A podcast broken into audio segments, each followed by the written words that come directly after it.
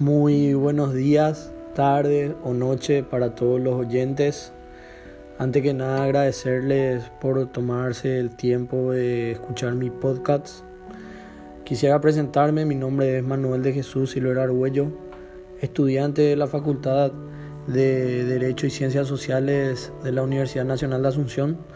Estoy cursando el segundo semestre en la tercera cátedra en el turno tarde y me tocó como trabajo práctico el tema de la nueva informática que con mucho gusto voy a hablarles a través de esta de esta plataforma que es nueva para mí como al igual que para todos los compañeros.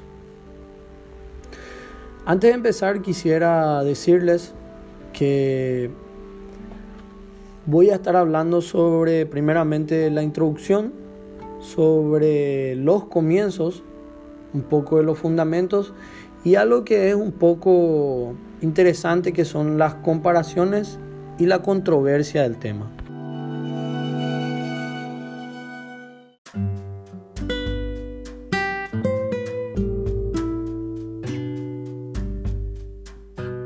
A continuación, quisiera darles un poco de introducción a este trabajo práctico que habla de la computación en la nube, conocida también como servicios en la nube, informática en la nube, nube de cómputo o simplemente la nube.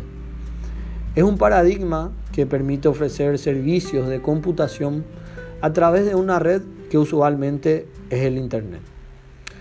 La computación en la nube es la disponibilidad a pedido de los recursos del sistema informático especialmente el almacenamiento de datos y la capacidad de cómputo, sin una gestión activa directa por parte del usuario.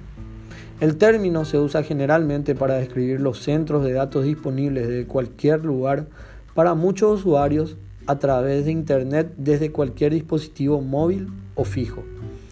A menudo, el término computación en la nube se lo relaciona con una reducción de costos disminución de vulnerabilidades y garantía de disponibilidad.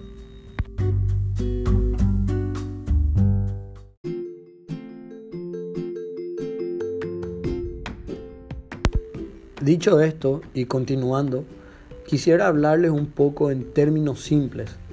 La nube permite almacenar y acceder a datos y programas a través de Internet en un lugar del disco duro de su computadora. La nube es solo una metáfora de Internet. Se remonta a los días de los diagramas de flujos y a las presentaciones que representaban la gigantesca infraestructura de servicios de Internet como nada más que un cúmulo blanco e hinchado, que acepta conexiones y reparte información mientras flota. Para entender cómo funciona la nube, tenés que olvidarte del disco duro. Cuando almacenas datos, o ejecutas programas desde el disco duro, estás utilizando el almacenamiento local donde todo lo que necesitas está físicamente cerca tuyo, de manera que puedes acceder a tus datos rápida y fácilmente.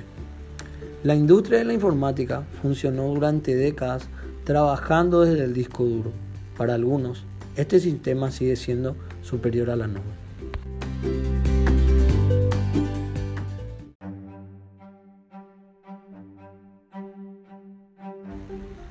Dicho esto, me permito, en honor al tiempo, concluir este trabajo, no sin antes instarles a conocer más de la nube en la informática, ya que es muy provechoso en momentos eh, imprevistos, por ejemplo en un robo de celular, eh, podés recuperar fácil y rápidamente todas tus fotos, videos y archivos guardando en cualquier aplicación referente a la nube. En este caso yo te recomiendo o le recomiendo al, al oyente descargar la aplicación de Google Drive que es la más renombrada.